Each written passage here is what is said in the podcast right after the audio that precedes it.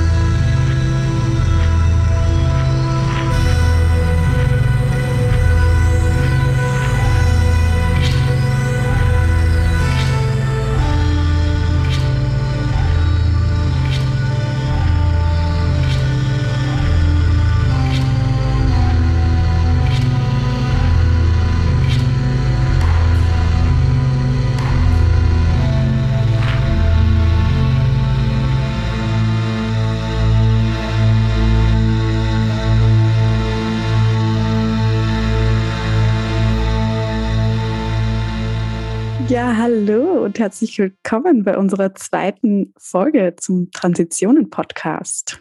Hier ist Bianca. Und hier ist Julia. Wir freuen uns total, dass wir wieder hier sind. Wir haben ja jetzt ein paar Wochen auf uns warten lassen, weil doch in der Zeit auch viel passiert ist. Eigentlich sollten wir vielleicht auch darüber kurz sprechen, denn ich war ein bisschen unterwegs. Ich war zum Beispiel bei dem South by Southwest Festival in Austin, Texas. Meine erste Reise in die USA wieder seit Covid. Und es war ganz fantastisch, wieder in vollen Kinos zu sitzen, die Begeisterung eines Publikums zu spüren, die Begeisterung eines Casts und einer Crew zu spüren. Das war richtig, richtig, richtig toll. Und Bianca, du warst doch auch unterwegs, oder? Ja, ich war in der Metropole Graz ähm, beim österreichischen Filmfestival bei der Diagonale. Äh, natürlich von der Reise her weniger aufregend, aber umso, umso schöner auch besonders viele Leute zu sehen, die man jetzt die letzten zwei Jahre eher virtuell äh, getroffen hat oder die ich auch erst kennengelernt hatte in dem Zeitraum und jetzt mal live gesehen habe, ähm, abgesehen natürlich von den Filmen und der interessanten ja, dem interessanten Eindruck über die momentane österreichische Filmlandschaft. Ähm, ja, das war wirklich schön. Und die Woche bin ich beim Crossing Europe in Linz. Da freue ich mich auch drauf. Es ist einfach ja. schön, dass jetzt wieder alles physisch stattfindet. Vorerst muss man ja fast sagen, aber es ist einfach ein ganz anderes Festivalgefühl und auch ein ganz anderes Filmerleben wieder. Und, ja, total. Und ich finde eigentlich ähm, Stichwort Filmerleben passt es ja eigentlich ganz gut zu dem Thema, das wir uns für heute überlegt haben, dass wir ja eigentlich bei unserer ersten Podcast-Folge schon ein bisschen angeteasert haben. Bianca, worüber wollen wir uns denn heute unterhalten? Ja, wir möchten heute über Skandale und Hypes oder inszenierte Hypes, also es geht schon in die Richtung, dass wir uns überlegen, wie entstehen überhaupt Hypes. Und genau, wir haben letztes Mal das eigentlich so spontan eingeworfen und dann haben wir auch ein bisschen äh, gehört, dass das auf Interesse stößt, das Thema, und haben gesagt, ja, machen wir das zum nächsten Thema und versuchen wir auch hier in der Bubble und außerhalb der Bubble ähm, uns zu bewegen. Ähm, genau. Da kann man eh, kann man eh überlegen, was wird innerhalb der Filmbubble oder vielleicht beim Festival. Ich weiß ja nicht, wie es in den USA war, ob es da auch Hypes gab äh, am Festival, die du wahrgenommen hast. Ähm, ist ja auch interessant, äh, so zu hören dann von als, weil als Außenstehende oder Nichtbesucherin habe ich da natürlich weniger Eindruck. Also ganz interessant. Ja, ich finde es eigentlich ganz schön so anzufangen, Bianca. Und zwar, der Eröffnungsfilm wurde eigentlich sofort zu einem Hype. Das mhm. war ja der Film Everything, Everywhere, All at Once mit äh, Michelle Yeoh in der Hauptrolle. Ähm, von den Daniels, einem Regie-Duo, einem amerikanischen, die eigentlich mehr bekannt sind für Musikvideos und mhm. einfach einen völlig abgedrehten Gaga-Film gemacht haben. Also der ist auf der einen Seite Sci-Fi, auf der anderen Seite ist auch Martial Arts Film, ähm, er ist Sozial- und Familiendrama. Also das ist ein Film, den man, glaube ich, am besten beschreiben kann mit All Over the Fucking Place. und ähm, er ist aber ein Wild Ride, so wurde er am allermeisten beschrieben. Und der hat einfach mit so vielen fantastischen Bildern gearbeitet und so vielen skurrilen Charakteren, dass er sofort im Internet und sofort auch einfach in der bisschen nerdigen Film-Community zu einem Hype geworden ist. Also jeder hat über den Film gesprochen. Ähm, die Symbolhaftigkeit der Bilder wurde sofort überall aufgegriffen, auch in den Social Media Kanälen und der ist jetzt auch mittlerweile, soweit ich weiß, in den USA gestartet, ähm, ist bei A24, wo wir auch schon wieder bei einem, mhm. ja, ähm, bei einer Produktionsfirma und bei einem Verleiher sind in Amerika, der ja einfach im Bereich Mainstream Arthouse Stichwort Euphoria aus der letzten Episode, maßgeblich bestimmend auf dem Markt gerade ist. Denen ist einfach schon wieder ein Wurf gelungen mit diesem Film um, ähm, Everything Everywhere All at Once. Und das ist wirklich, ich würde sagen, Arthouse at its best. Der macht einfach nur Spaß. Und ich freue mich schon, dass er im Mai auch bereits in Deutschland in die Kinos kommen wird von ah. Leonine vertrieben und dann sollten alle sofort reinströmen, denn ich denke, vor allem unsere Hörer und Hörerinnen wird der Film wirklich begeistern. Ja, das ist eindeutig ein Aufruf zum Mithypen. da bin ich gespannt, werde ich diesmal rechtzeitig auf die Hypewelle aufspringen.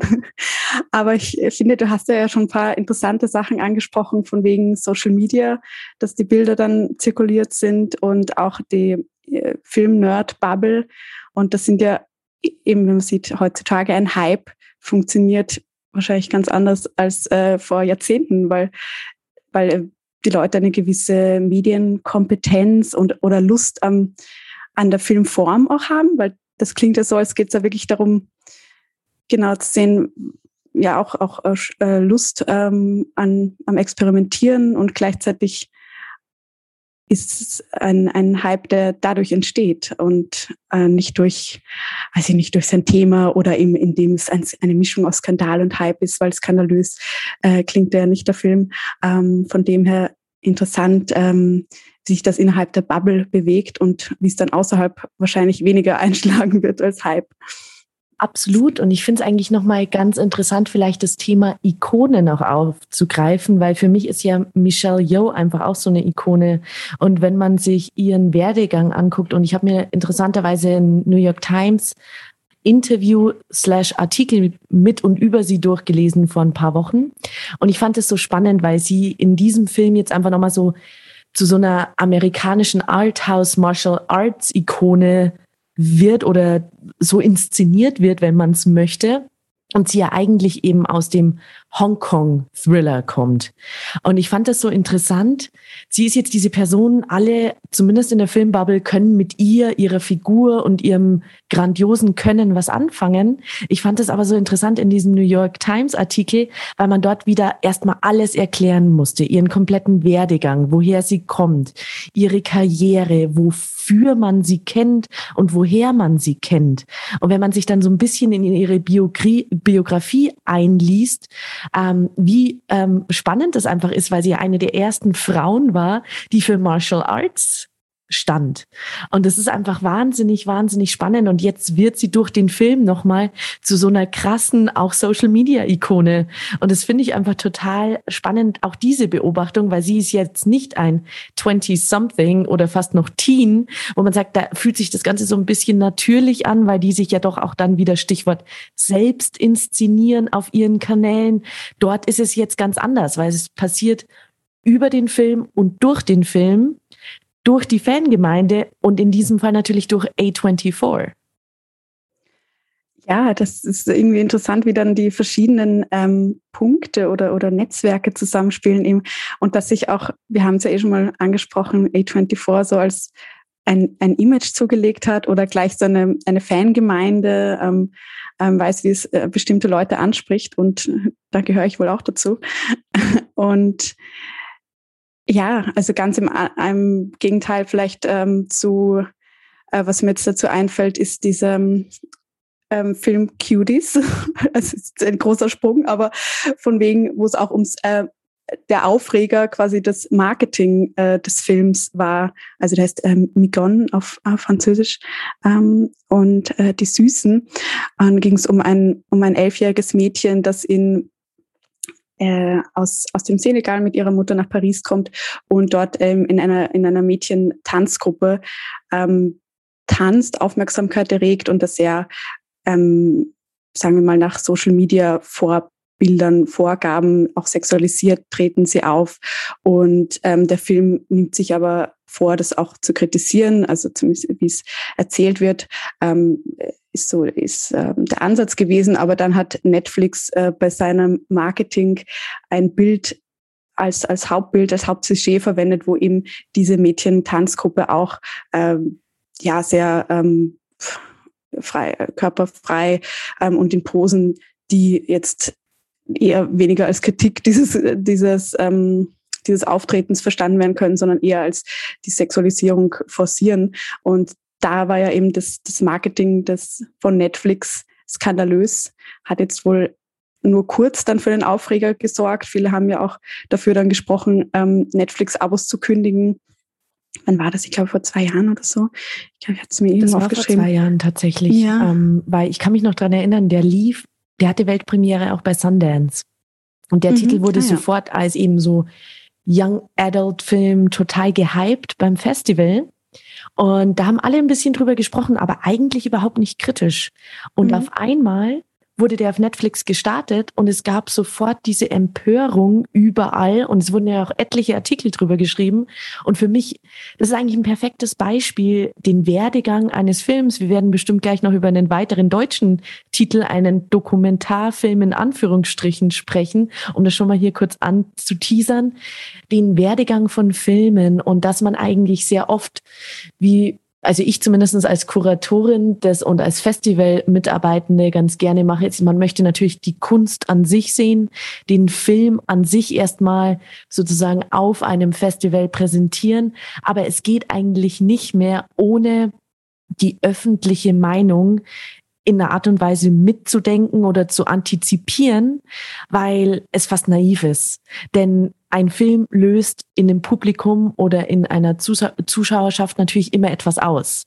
Und mhm. dadurch, dass jetzt jeder sofort in die Röhre reinsprechen kann, relativ anonym, ist ein so also ein, ein, ein Shitstorm ist eigentlich nur ein Click away sozusagen. Und deshalb ist das, das Beispiel einfach so gut, weil in Sundance innerhalb der Film Community und der professionellen Film-Community wurde der ganz anders wahrgenommen als dann von dem normalen, in Anführungsstrichen, Publikum. Und mhm. da ist das Stichwort Marketing natürlich maßgeblich und das maßgebliche Marketing am Ende bestimmt einen Hype oder kann dann auch sozusagen einem Hype in den, im Weg stehen oder einen positiven Hype zu einem Shitstorm erstmal werden lassen. Und das ist einfach wahnsinnig spannend. Ja, total.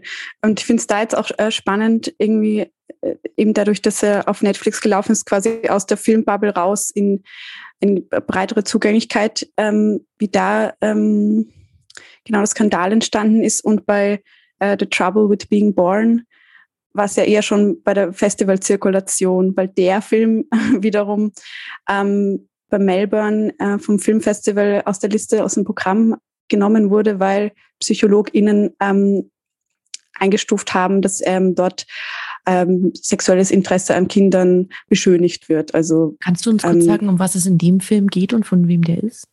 Genau, das verrate ich natürlich. Der ist von Sandra Wollner und der ist auch ähm, vor so ein, zwei Jahren ähm, herausgekommen. Das ist eine österreichische Regisseurin und da geht es um ähm, einen Mann, der einen einen Androiden hat. Ähm, und ähm, es ja nach, nach einiger Zeit in der Handlung äh, stellt sich erstens heraus, dass es ein Android ist und zweitens, dass er wahrscheinlich ähm, eine Vorgeschichte hat, wo er eben seine Tochter sexuell missbraucht hat und jetzt ähm, als quasi Ersatz äh, diesen Androiden hat. Und es ist natürlich also von der Geschichte her sehr wohl so zu verstehen und es wirft moralische Fragen auf. Ähm, was ist, wenn wir wirklich äh, in Zukunft solche Androiden haben?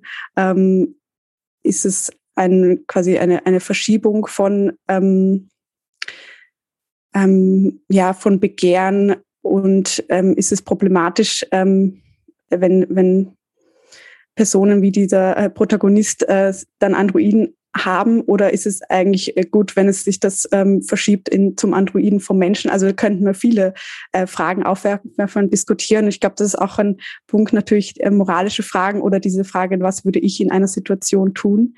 Da können wir vielleicht noch zu Squid Game kommen.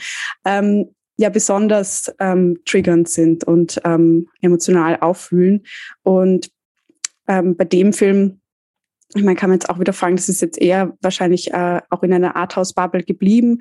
Ähm, und wie tief gehe ich ähm, bei der Analyse oder bei der Bewertung des Films, wie viel traue ich da auch dem Zuschauer, der Zuschauerin zu. Und ähm, ich glaube, ähm, Teil des, der Aufregung mag ja auch gewesen sein, dass es natürlich eine junge Darstellerin, ich denke, sie ist auch so um die elf Jahre.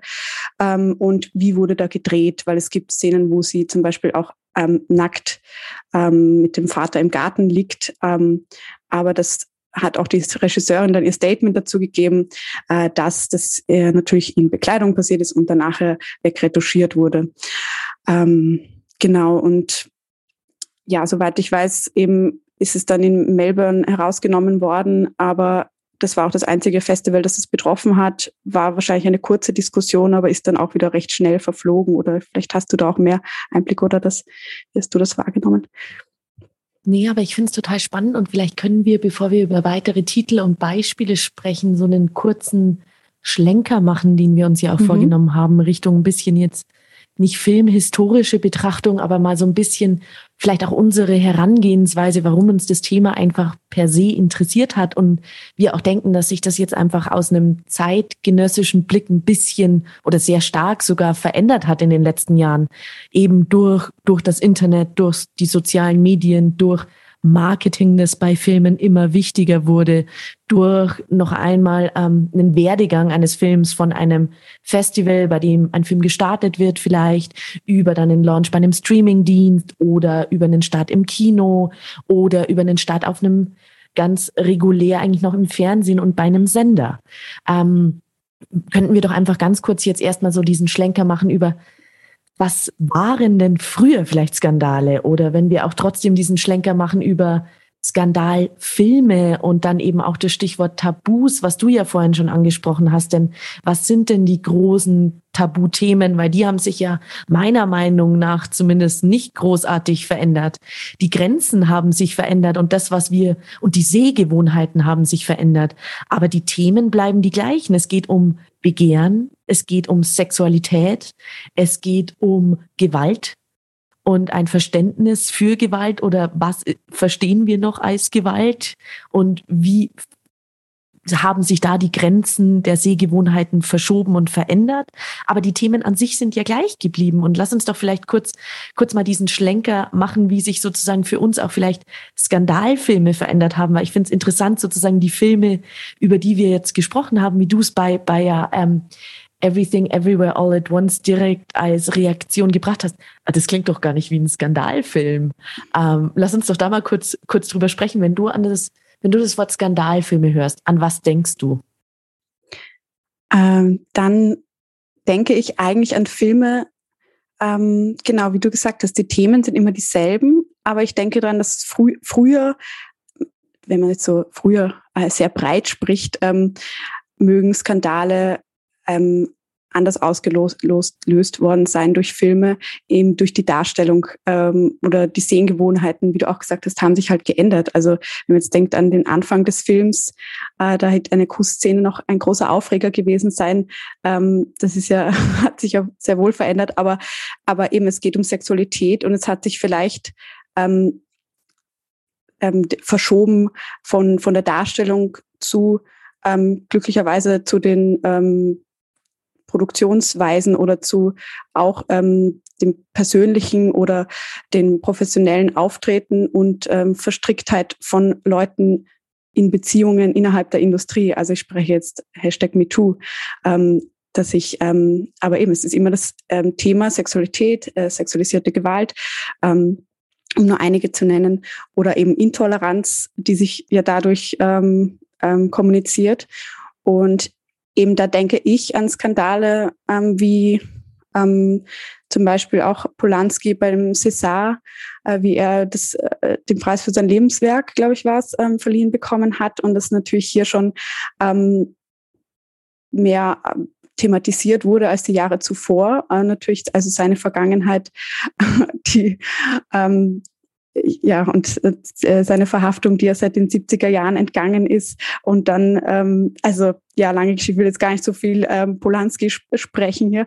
Aber ähm, genau, und das war bei der Verleihung dann ähm, ein Skandal für nicht alle leider. Also einige sind aufgestanden, haben den Saal verlassen, aber die Medienberichterstattung ähm, hat dann natürlich über äh, den Fall ähm, aufgenommen oder es wurde öffentlich zugänglicher. Und ich denke, da wird dann ja natürlich erst ein Skandal möglich, weil wenn die jetzt natürlich die Feier in einem Rahmen bleibt, der dann kaum ähm, Berichterstattung folgt, ähm, ist ja halt natürlich heutzutage auch etwas anderes, weil das viel schneller passiert. Oder wir haben Twitter und einzelne Leute ähm, können dazu beitragen, äh, Dinge nach außen zu kommunizieren. Und ähm, ja, so könnte man sagen, vielleicht was früher Skandal war, also Stichwort ein Kuss oder Darstellung von Homosexualität, ähm, mag heute zu einer Sensibilisierung geführt haben. Vielleicht äh, steile These, aber ähm, optimistische These. Absolut, finde ich eigentlich total schön. Ich finde es auch total schön, dass du direkt eigentlich die Brücke geschlagen hast zwischen eben dann auch ähm, Tabus oder Gewalt oder auch Sexualität vor und hinter der Kamera eigentlich. Also das ist wirklich eben sozusagen dieser Perspektivenwechsel auch ein bisschen, dass wir jetzt viel mehr hinter die Kamera gucken und was sind denn die Produktionsbedingungen? Wie können die gleichberechtigter gestaltet werden? Wie können die fairer gestaltet werden? Wie können die aber auch einfach ähm, angstfreier gestaltet werden? Was ja einfach überhaupt keine Rolle gespielt hat vor Jahrzehnten. Und ähm, ja. ich finde aber eigentlich auch dein, dein Polanski-Beispiel ganz witzig, weil was uns ja aufgefallen ist in der Vorbereitung ist, als wir über Skandalfilmer gesprochen haben, ähm, sind uns eigentlich nur Dudes eingefallen. Und da passt. Polanski eigentlich auch noch wunderbar ins Bild. Den hatten wir gar nicht genannt, aber wir haben natürlich nachgedacht über, jetzt ähm, grüßen wir mal ganz kurz unseren lieben Kollegen äh, Sebastian Seidler, der sich ja sehr, sehr viel mit Gaspar Noé beschäftigt im Moment und beschäftigt hat. Und ähm, in Zwiegesprächen mit uns ja auch immer gerne sagt, dass es ihn eigentlich fast eher nervt, dass er so in die Ecke des, des Skandalfilmers gestellt wird, weil er doch viel mehr ist. Und das denke ich auch. Aber dennoch ist er ein wunderbares Beispiel, weil er einfach so betitelt und identifiziert wird und tatsächlich in diese Ecke gerne ge gerückt und gestellt wird. Und ein weiteres Beispiel ist natürlich Lars von Trier, Ulrich Seidel. Und da gibt's ja etliche mehr, die, die wir jetzt nennen könnten, aber die uns dann sofort eingefallen sind, wenn man über Skandalfilmer spricht oder Filmemacher in diesem Fall wirklich ja nur Männer, die Filme machen, die eben als Skandalfilme gesehen, bewertet und beschrieben werden. Und mhm. uns sind sehr, sehr wenige Frauen eingefallen, die sich in diese Richtung wagen. Und ich glaube, das hat sich aber ja tatsächlich verändert. Also wir haben zum Beispiel auch nicht gesprochen, aber wer mir jetzt spontan einfällt, ganz, ganz, ganz frisch und jung, ist natürlich Julia Ducournau die Regisseurin von Titan, die Regisseurin von Raw und von ihrem ersten ähm, wirklich ja auch erfolgreichen Kurzfilm Junior. Das sind natürlich auch alles Filme, die mit Tabus brechen, die ähm, dahin gucken und dahin gehen wollen, wo es ungemütlich wird. Ähm, ja. Und ich glaube, da können wir viel drüber nachdenken. Ja, ich meine, es ist eben die Frage, warum sind uns nicht so viele Frauen eingefallen, weil natürlich wenn sich Skandale und Hypes um Aufmerksamkeit drehen, Frauen da schon filmgeschichtlich gesehen einfach ähm, ja weniger Aufmerksamkeit generell bekommen haben mit ihren Filmen, die Filme vielleicht auch weniger zu sehen waren einfach und dann Skandale so weniger produziert wurden. Ähm, und ähm, ja, wie du auch im Beispiel von Noe gesagt hast, weil Skandale ähm, wird er vielleicht zwar in die Ecke gestellt, der Skandalfilm beispielsweise. Andererseits ist diese Ecke ja auch eine gut beleuchtete, oder wie will man sagen? Also, äh, dass es einfach äh, auch zur Aufmerksamkeit ja beiträgt, was ja eben diese, kann man sagen, schon, kann schon fast eine Marketingtechnik auch sein, äh, Skandale zu erregen. Ähm, aber wer mir jetzt auch noch einfiel wegen Frauen, ist natürlich, die hatten wir auf der Liste, wäre Chitilova, also mit Daisies ähm, von 1966, ähm, tschechische ähm, Filmemacherin und das war eben zur Zeit seines Aufkommens ein Film, der ähm, für Aufreger gesorgt hat in, in der tschechischen kommunistischen Regierung und dann auch von den aus den Kinos verbannt wurde. Und ja, also es ist ähm, kann man sehr empfehlen. Ich glaube auch, dass der Film auf YouTube ist. Ähm, und ähm, genau, es geht um Man ja. konnte ihn zumindest in den letzten Monaten auch bei Mubi gucken. Also ah, ich finde es wahnsinnig spannend, dass du ihn jetzt ansprichst, weil der ja wirklich, wir haben ja, wir haben durchaus ja recherchiert und auch viel nachgedacht. Und das ist einfach ein wahnsinnig tolles Beispiel, weil aus dem Jahre 1966 aus der Tschechischen Republik und es geht um zwei super anarchistische Frauen, die so ein bisschen machen, was sie wollen und einfach nur anecken. Und du hast es ja gesagt, der Film wurde ja sogar verbannt und verboten. Es ist einfach ja. das beste Beispiel und es ist ein ganz, ganz großartiger Film, ähm, über den man einfach sprechen möchte und sprechen soll. Vielleicht, Bianca, kannst du ganz kurz sagen, um was geht es denn konkret in ein paar Sätzen? Naja, es geht um Marie 1 und Marie 2. Beides zwei junge Frauen, die auch ähm, äh, inszeniert sind, dass man gleich merkt, dass es ein, äh, ist eine Anspielung auf, wie Frauen generell ähm, inszeniert und stereotypisiert werden. Also ein bisschen äh, verniedlicht in ihren Kleidern und Blumenkränzen tragen sie, aber sie sind, wie du sagst, anarchistisch unterwegs und machen eigentlich, was sie wollen. Und ähm, äh, zerstören Dinge, ähm, zerschneiden auch ähm, vieles, was dann auch sich visuell zeigt, indem das Filmbild auch so collageartig zerschnitten wird und alles ähm, sich vermischt. Und ähm, sie haben auch ähm, Treffen mit Männern, die sie dann, ähm, wo sie dann die Oberhand in der Situation äh, einnehmen, wenn, wenn ich mich recht erinnere. Und ja, es macht einfach unglaublich Spaß, diesen Film anzusehen. Und es sind einfach es ist episodisch, es ist jetzt kein, ähm, äh, kein kausales äh, Narrativ, ähm, sondern es ist total experimentell und ähm, ja, die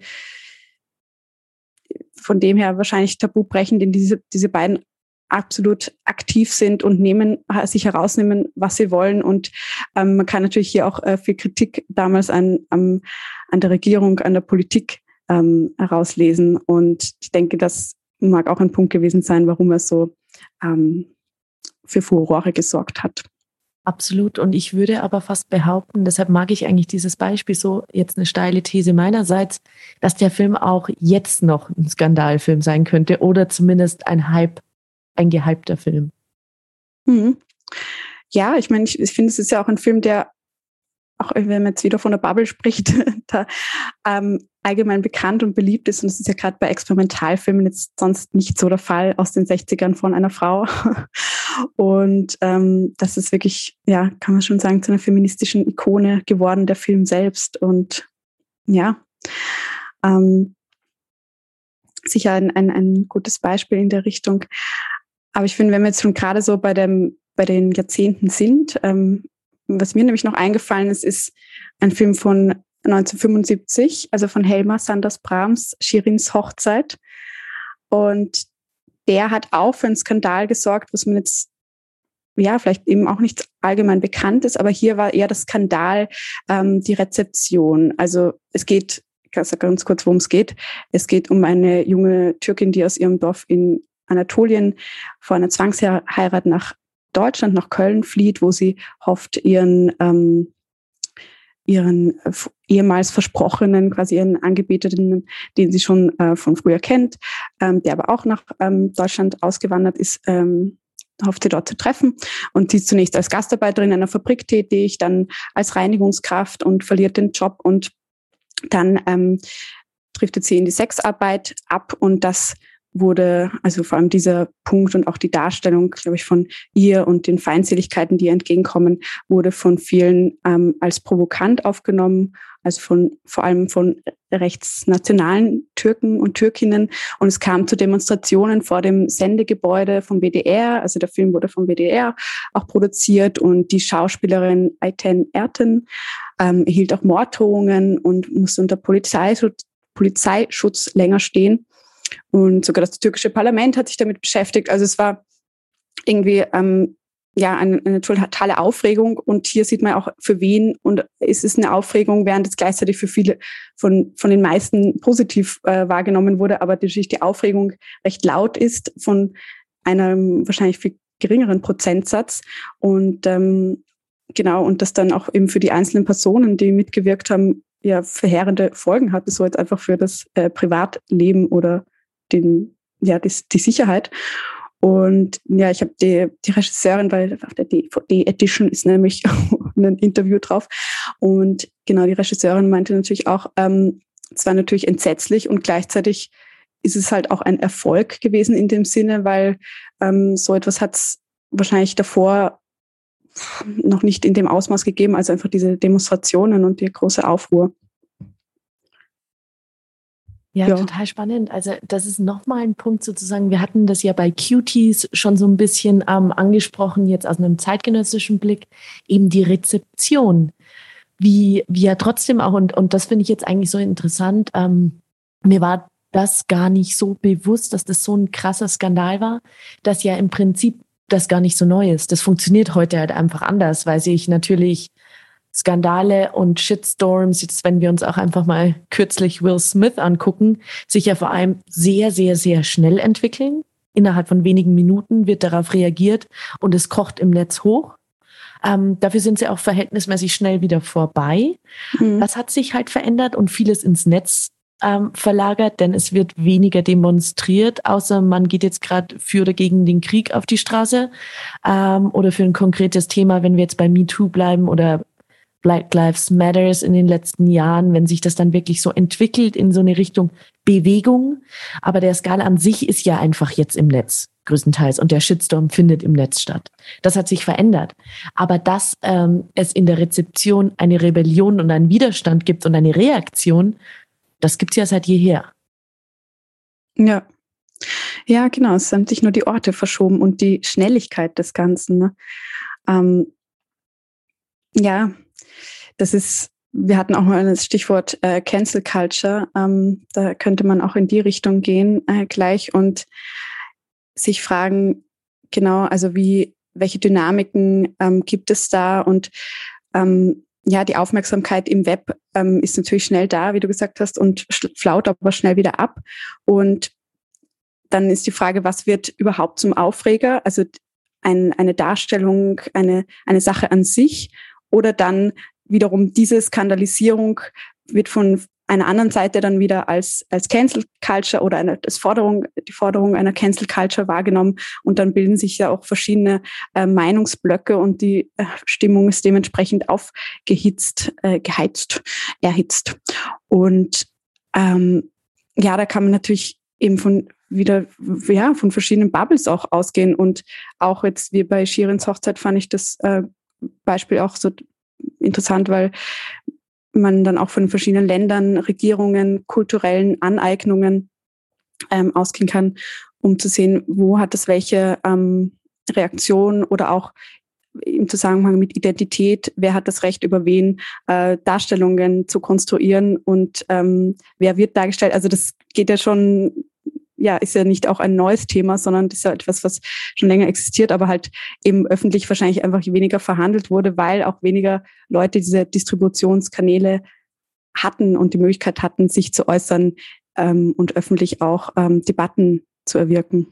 Und da sind wir jetzt eigentlich, das ist ein wunderbares Stichwort, denn jetzt können wir eigentlich wieder zu einem Film kommen, dem ja, ähm, ich möchte jetzt nicht sagen ähnliches passiert ist, aber am Ende ja doch, und zwar einem Dokumentarfilm, wenn man ihn so nennen möchte, einen sehr stark inszenierten Dokumentarfilm, wie sich später herausgestellt hat, nämlich Love Mobil von Elke Lehrenkraus, der ja auch 2019 erschienen ist, erstmal auch auf Wett, auf, äh, in Wettbewerben bei Festivals sehr gut aufgenommen wurde und auch Preise abgesahnt hat und aber sich später herausgestellt hat, dass er ja doch durchaus auch problematisch ist, weil als Dokumentarfilm deklariert er doch sehr stark mit der Wahrnehmung der Bilder und der Inszeniertheit der Bilder gespielt hat. Denn es geht um die Darstellung von Prostitution und Prostituierten, die ihren Körper in Wohnmobilen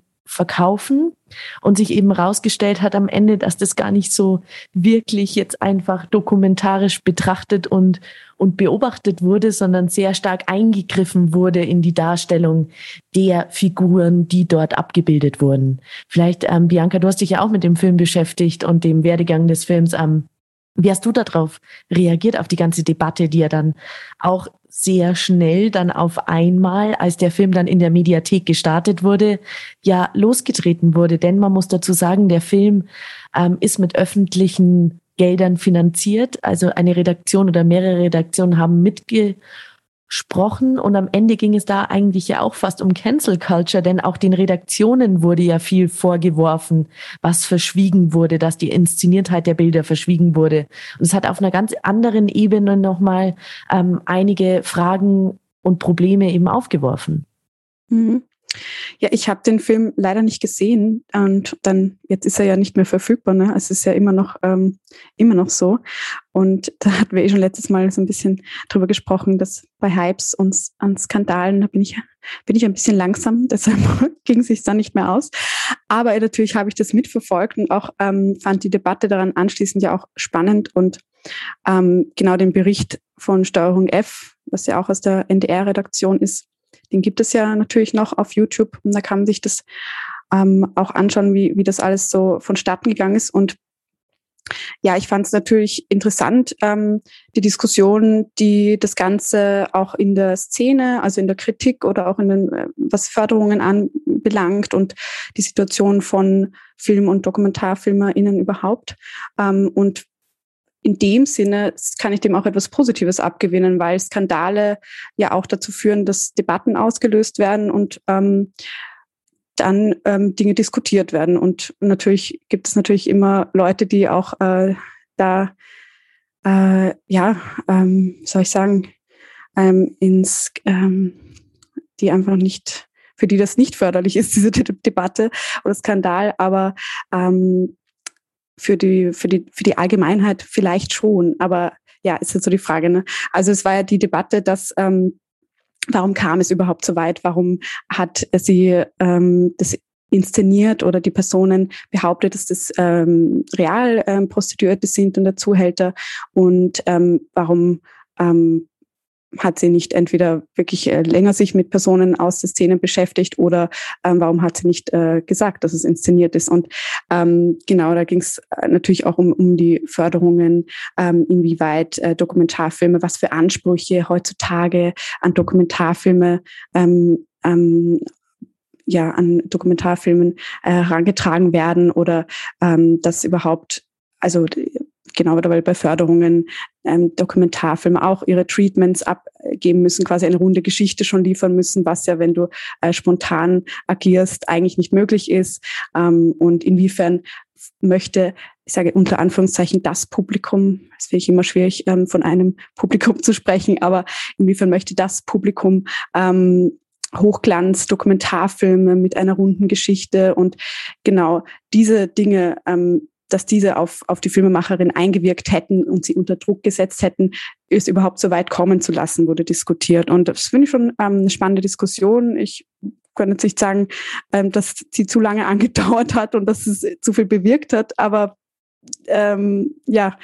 zumindest ähm, ja, hat es mal kurz was an, äh, ausgelöst.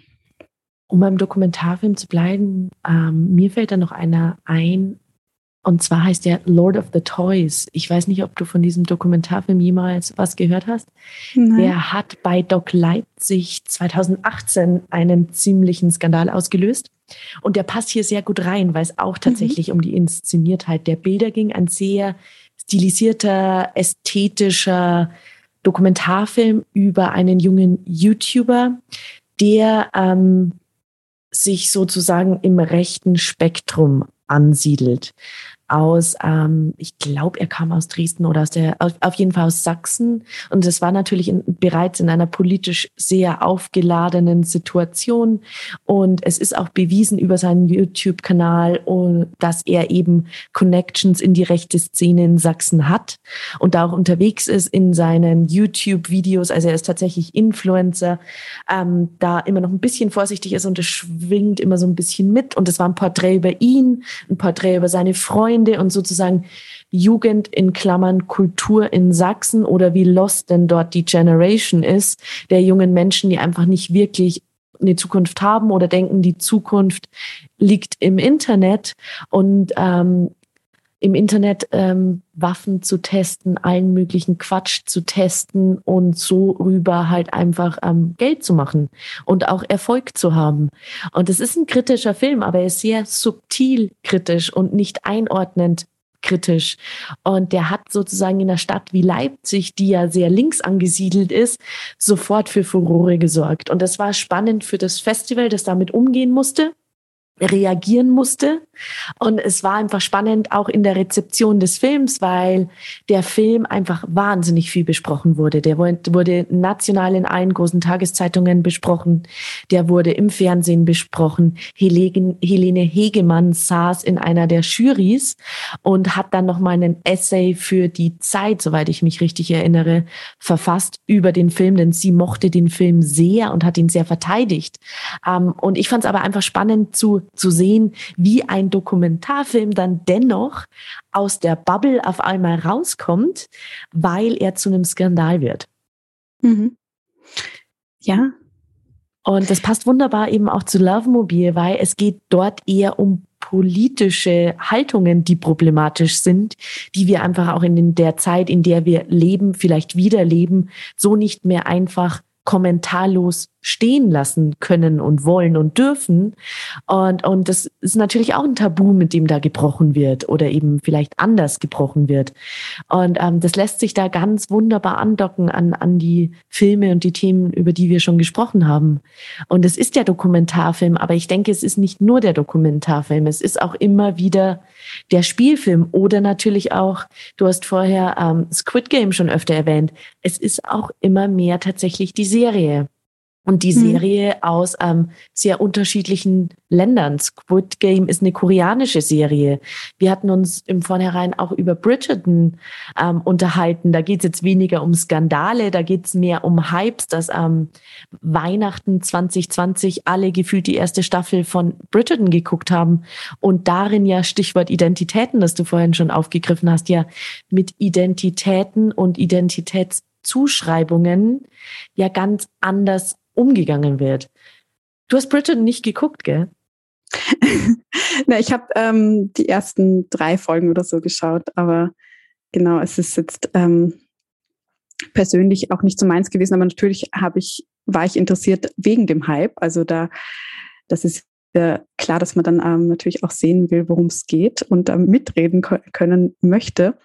Und ähm, oder ich habe dann auch eine Folge gesehen, an die auch diskutiert wurde, ähm, ähm, weil es darin eine kontroverse Sexszene gab. Und ähm, ja, ich finde es sehr interessant, weil genau, ich glaube, das ist noch immer auf, den, auf der Liste von den meistgesehenen Netflix-Serien und Squid Game ist, ist da schon weit drüber, aber ähm, Bridgerton hatte da irgendwie anfangs 80 Millionen Views oder so. Ich kann das natürlich jetzt schwer in Relation setzen, wie viel das dann in Deutschland oder Österreich bedeutet.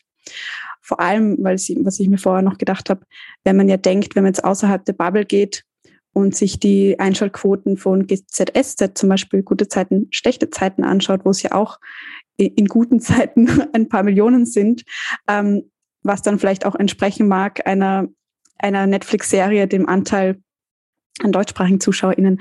Also was ja auch äh, ganz interessant ist, dass hier sich natürlich total die Bubbles verschieben oder, oder Generationen, äh, wie auch immer, an Interessen. Ähm, und genau, Bridgerton, ja, da war, da war wohl der Hype. Ähm, genau, ich nehme an, natürlich auch die, die Lockdown-Phase und ähm, weil es einen Nerv einer der Zeit getroffen hat.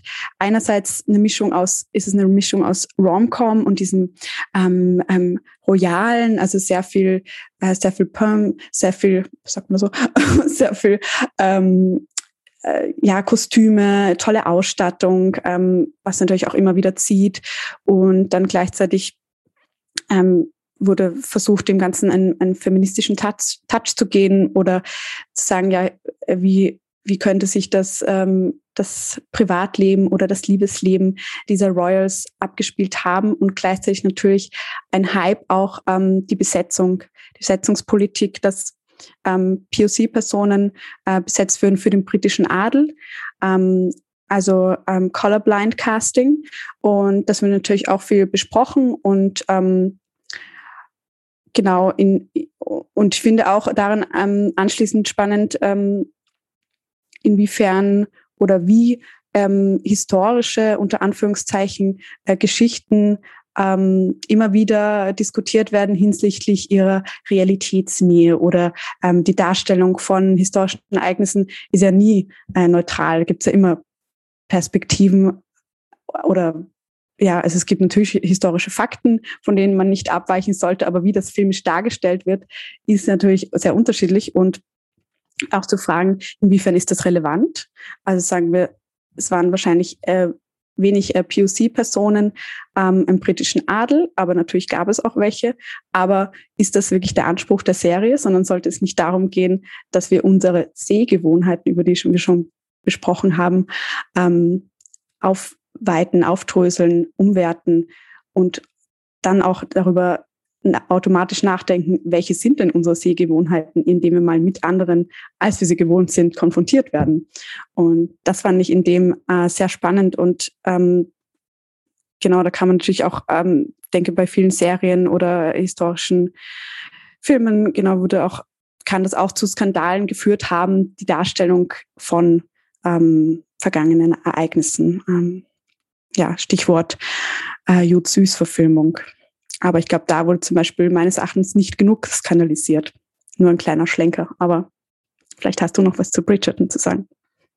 Ja, absolut. Also ich glaube, da, ähm, um den Schlenker noch kurz mitzunehmen, ist halt einfach, da ist es wahrscheinlich so tatsächlich der Zeit geschuldet gewesen, dass ähm, man damit noch anders umgegangen ist und auch mit Geschichte anders umgegangen ist. Und ähm, ja, ein ja. Biopic, wenn man es äh, im gewissermaßen so nennen möchte, ähm, ist natürlich dann nochmal was anderes, während ja tatsächlich Bridgerton ja wirklich Fiktion ist und es wird natürlich ja. ein Gesellschaftsbild gezeichnet, das aber ja tatsächlich mit der Realität wenig zu tun hat. Und ich finde es spannend, ähm, dass du das Stichwort feministischer Blick ähm, und sozusagen ich mag ja das Wort eigentlich nicht so weibliche Perspektive ähm, abgebildet wird. Und das stimmt. Also ich, ich, ich rege mich ja gerne drüber auf, so ein bisschen ähm, über die Serie, weil ich ja immer denke, ja, es geht dann trotzdem um Beziehungen und um die Liebe und die Frauen müssen verräumt werden und einen Mann finden, der sie glücklich macht und versorgt.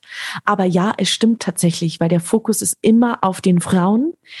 Ähm, und ja, es gibt Männer, die dann mal vorkommen, wie die Brüder der Hauptfiguren, der weiblichen. Ähm, aber die sind oft wirklich jetzt nicht so typische starke Männer, sondern die sind auch ziemlich lost in dieser Gesellschaft und werden dann am Ende trotzdem von den Frauen und den Müttern und den Tanten und der Königin, die auch off-color ist in, in Bridgerton, ähm, gelenkt und manipuliert. Ähm, deshalb ja, ich gebe dir recht und es wird ganz subtil gemacht und eben trotzdem sozusagen in diesem Kostüm Drama gewandt, in dieser Leichtlebigkeit, in dieser bunten, schillernden Welt, in der alles irgendwie zu viel ist und alles ja auch von Skandalen und Gossip geprägt ist, was ja auch wiederum ein spannender Kniff an, an Bridgerton ist. Es geht ja eigentlich so Gossip Girl Style mäßig immer wieder darum, dass da so ein, so ein Brief veröffentlicht wird und da geht es immer um die, den neuesten Tratsch der Gesellschaft, wer mit wem und wie und was und wo und überhaupt und niemand weiß, wer eigentlich die Autorin, ähm, der Autor ist. Und das ist ja dann schon wiederum ähm, total spannend, was da alles für Themen und ja dennoch wieder Tabuthemen und Skandalthemen, weil eigentlich geht es in Bridgerton ständig um Skandale. Das ist ja das Witzige dran. Und man nimmt es aber gar nicht so wahr, weil es eigentlich Unterhalt, pure Unterhaltung ist. Ja, und was hier sicher auch gut funktioniert, ist dann auch die Mischung aus ähm, der Musik, die eingesetzt wird und dem, dem Setting. Also zum Beispiel Ariana Grande ähm, Song, während hier gleichzeitig ähm, der, der Adel des neun, frühen 19. Jahrhunderts das Tanzbett, Tanzbein schwingt. ähm, es hat ja, ja auch bei Sofia Coppola schon gut funktioniert. Ja. Pop und Kostüm. Also das ist ja tatsächlich auch was, was sowohl im Arthouse als auch im Mainstream einfach wunderbar gut zu funktionieren scheint. Ja, ich finde, das ist auch etwas, was noch funktioniert. Mal schauen, wann sich das Rezept dann auch erschöpft hat, unsere Seh- und Hörgewohnheiten zu sehr beansprucht hat. Aber was ich noch zuvor sagen wollte wegen Jut Süß, ähm, ich habe natürlich gemeint den von 2010, den Film von Oskar Röhler. Also ich, aber ich denke, das sind dann, ja, also nicht den jetzt aus den 40er Jahren. Ähm, und der halt auch, ähm, sagen wir mal, verharmlosend ähm, der, der Geschichte, der biografischen Fakten dargestellt worden sein soll. Ähm, genau, jetzt auch nur noch mal so am Rande, aber ich bin da jetzt auch zu wenig drin natürlich, um da jetzt wirklich etwas äh, Aussage treffen zu können. Ja, aber es ist spannend, dass du, dass du es trotzdem nochmal erwähnst, weil Oskar Röhler ja tatsächlich im deutschsprachigen Raum als einer der Skandalfilmer gesehen und gehandelt wird. Von daher trifft es das schon ganz gut. Und ich gebe dir völlig recht. Er, der Film wurde halt am Ende gar nicht zu so einem Skandal, wie er vielleicht hätte werden sollen oder können. Ja, ist auch ähm, sicher wieder community-abhängig leider. Also ich kann mir vorstellen, dass es in der jüdischen Community ähm, mehr aufgeregt hat, leider als in der sonstig, ähm, sagen wir mal, größer wahrgenommenen ähm, öffentlichen ähm, Debatte. Ähm, genau, also von wegen Marginalisierung und ähm, ja, wieder verschiedene ähm, ähm, die wahrscheinlich auch von Medien gesehen werden. Wen könnte was und warum aufregen? Ähm, wird ja auch dann aktiv äh, genutzt. Und ähm, ja, bei Bridgerton, um nochmal zurückzukommen, war ja auch eine, eine Aufregung, eben diese, diese Szene. Ich, ich meine, es war die siebte Folge oder so in der ersten Staffel. Diese ähm, Vergewaltigungsszene, wie sie ähm, ähm, als von vielen ähm, wahrgenommen wurde, wo eben ähm, die, die Protagonistin mit ihrem Mann ähm, Sex hat und er, er verhütet ja schon während der ganzen Zeit indem er äh, Coitus interruptus betreibt, aber sie äh, weiß es nicht ähm, wirklich, wie, ähm, wie Menschen sich fortpflanzen, wie Kinder zustande, zustande kommen, wie Sex funktioniert. Und ähm, er denkt sich so, so nicht dabei, dass er in das eben verhindern möchte, da, dass sie schwanger wird. Und als sie aber davon erfährt, nicht von ihm, sondern von wem anderen, ähm, nötigt sie ihn praktisch dazu, ähm, in ihr zu kommen und ähm, möchte so natürlich eine Schwangerschaft ähm, erreichen und sie nötigt ihn dazu, indem sie dann ähm, beim Sex die obere Position hat, was halt vorher, glaube ich, auch nicht wirklich stattgefunden hat. Also sie hat ja quasi eine Agency, die aber natürlich auch sehr negativ behaftet ist, indem sie ihn zu etwas bringt, was er nicht möchte. Und ähm, das wurde auch im Netz diskutiert. Ähm, hier ist fehlender Konsens, ist es jetzt ein, ein, eine Female Rape Scene und ähm, fand ich aber auch einfach interessant zu verfolgen, die Diskussion und ähm, dass auch ähm, zunehmende Sensibilisierung ähm, vorangetrieben wird. Ähm, Absolut. Mich würde interessieren, ob das auch ein Grund dafür war. Ich habe nur ein paar Folgen der zweiten Staffel angeguckt da geht es verhältnismäßig wenig um Sex. Und ich frage mich gerade, ob sozusagen, sind die MacherInnen auch ein bisschen vorsichtiger geworden, weil es ja trotzdem am Ende ja eine Feel-Good-Serie sein soll. Würde mich mal interessieren tatsächlich, ähm, mhm. ob man dadurch so ein bisschen gesagt hat, nee, jetzt geht's mehr um die Gefühlswelten und zwischenmenschliche Beziehungen und Traumata und Traumaaufarbeitung und Bewältigung und die große Liebe, ähm, aber spannend auf jeden Fall. Ja, ja, interessant, weil ich frage mich dann, ob die zweite Staffel weniger Einschaltquoten hatte, weil es war ja schon so ein Markenzeichen oder was ich eben, als ich selber noch nicht gesehen habe, von vielen gehört habe, ja, ah, die Sexszenen, das ist natürlich schon auch äh, schön anzuschauen. Oder wir haben hier andere Darstellungen als sonst. Oder es gibt die Masturbationsszene oder sie sprechen über Masturbation. Und ähm, all diese Dinge, die eigentlich eben, wie wir auch schon gesagt haben, sind eigentlich immer dieselben Themen und es wirkt eigentlich sehr harmlos so, ja, aber trotzdem ähm, Thema, es ist Thema.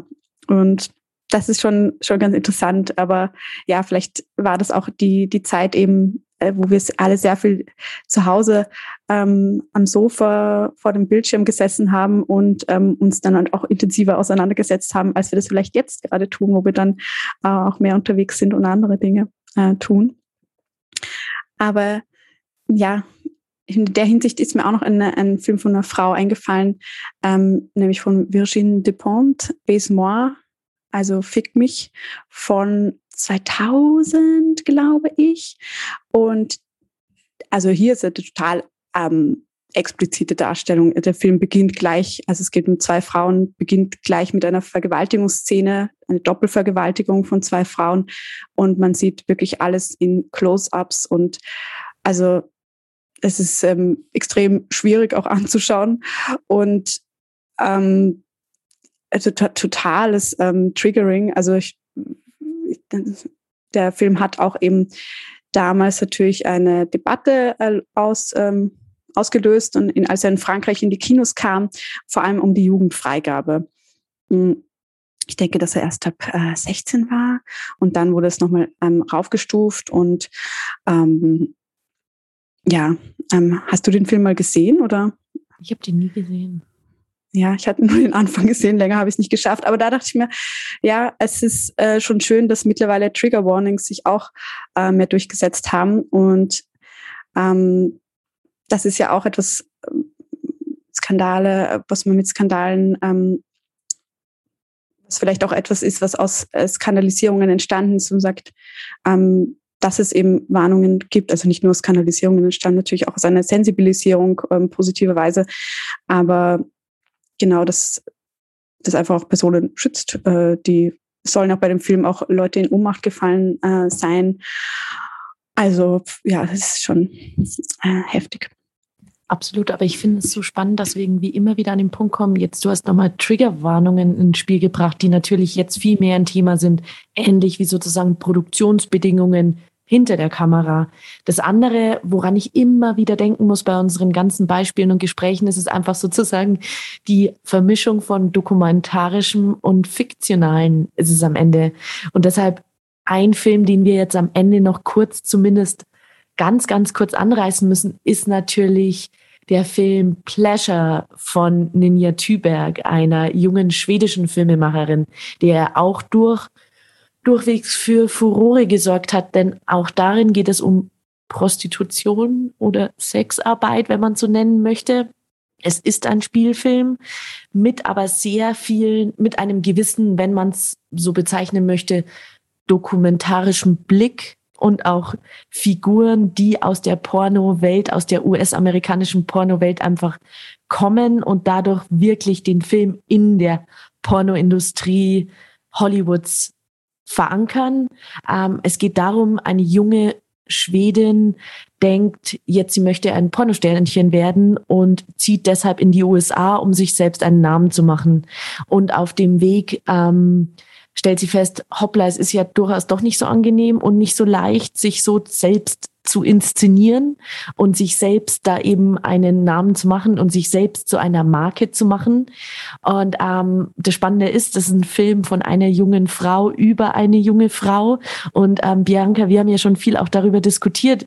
Ist es ein feministischer Film? Ist es kein feministischer Film? Was ist der Blick? Was wird dargestellt? Er ist durchaus spannend und ich finde es aber nicht nur das Thema interessant, die Darstellung interessant, die Debatte, aber wir haben uns immer wieder auch darüber beschwert, dass er es nicht aus der Bubble rausgeschafft hat, dass eben irgendwie auch die Diskussion immer wieder trotzdem sehr, sehr, sehr eng blieb und eigentlich sozusagen diese Ebene einen Schritt weiter über wirklich pornografische Darstellungen und wirklich sozusagen das Thema auch am Pornografie und die Industry-Seite ähm, gar nicht so wirklich beleuchtet hat am Ende, sondern man immer sehr stark am, Fil am Film haften blieb. Ja, ich finde, du hast es schon sehr schön auf den Punkt gebracht und auch wenn ich jetzt über mich selber und meine Diskussionen äh, mit KollegInnen äh, darüber nachdenke, dann ha hat es für mir sehr viel damit zu tun, dass ähm, ich auch die, ähm, die Thematisierung oder den Neuheitswert den der Film angeblich schaffen würde, kritisiert habe. Also, dass es eben um einen weiblichen Blick auf die Pornoindustrie ginge. Und ähm, also gut, wie, wie die Pornoindustrie abläuft, kann man sich wahrscheinlich schon in Dokumentationen auch davor angesehen haben oder sich damit beschäftigt haben. Oder es ist eben ähm, einem durch diesen Spielfilm herangetragen worden. Aber ähm, ich finde, also die, den Film einem, einem weiblichen Blick zuzuschreiben, ist für mich äh, ähm, emblematisch dafür, dass man das sehr schnell gerne macht oder ähm, Mann, Frau, wer auch immer.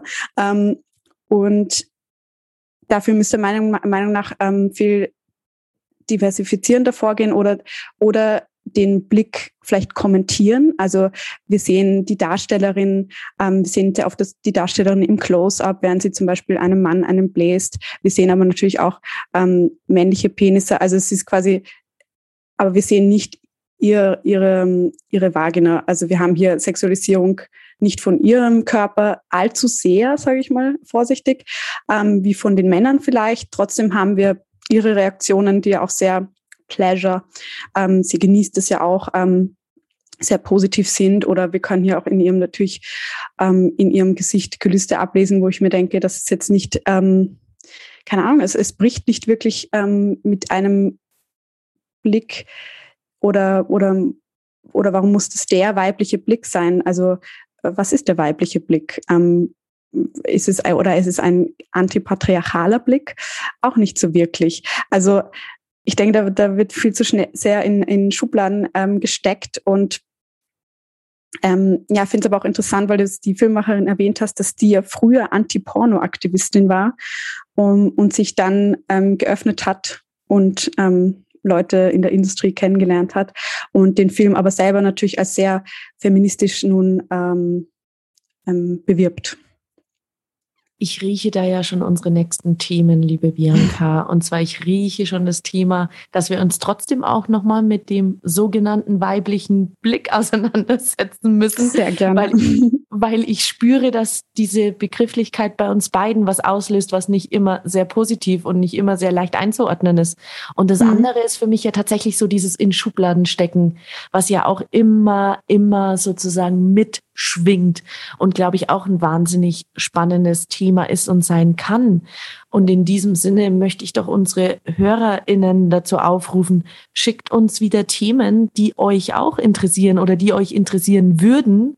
Ähm, und dann nehmen wir die doch sehr gerne auf in unsere Reihe unserer nächsten Episoden, würde ich sagen. Oder was denkst du? Ja, total gerne. Ähm, das ist ein gutes Stichwort. Und bevor wir zu sehr ins, ins nächste Thema schon reinkommen.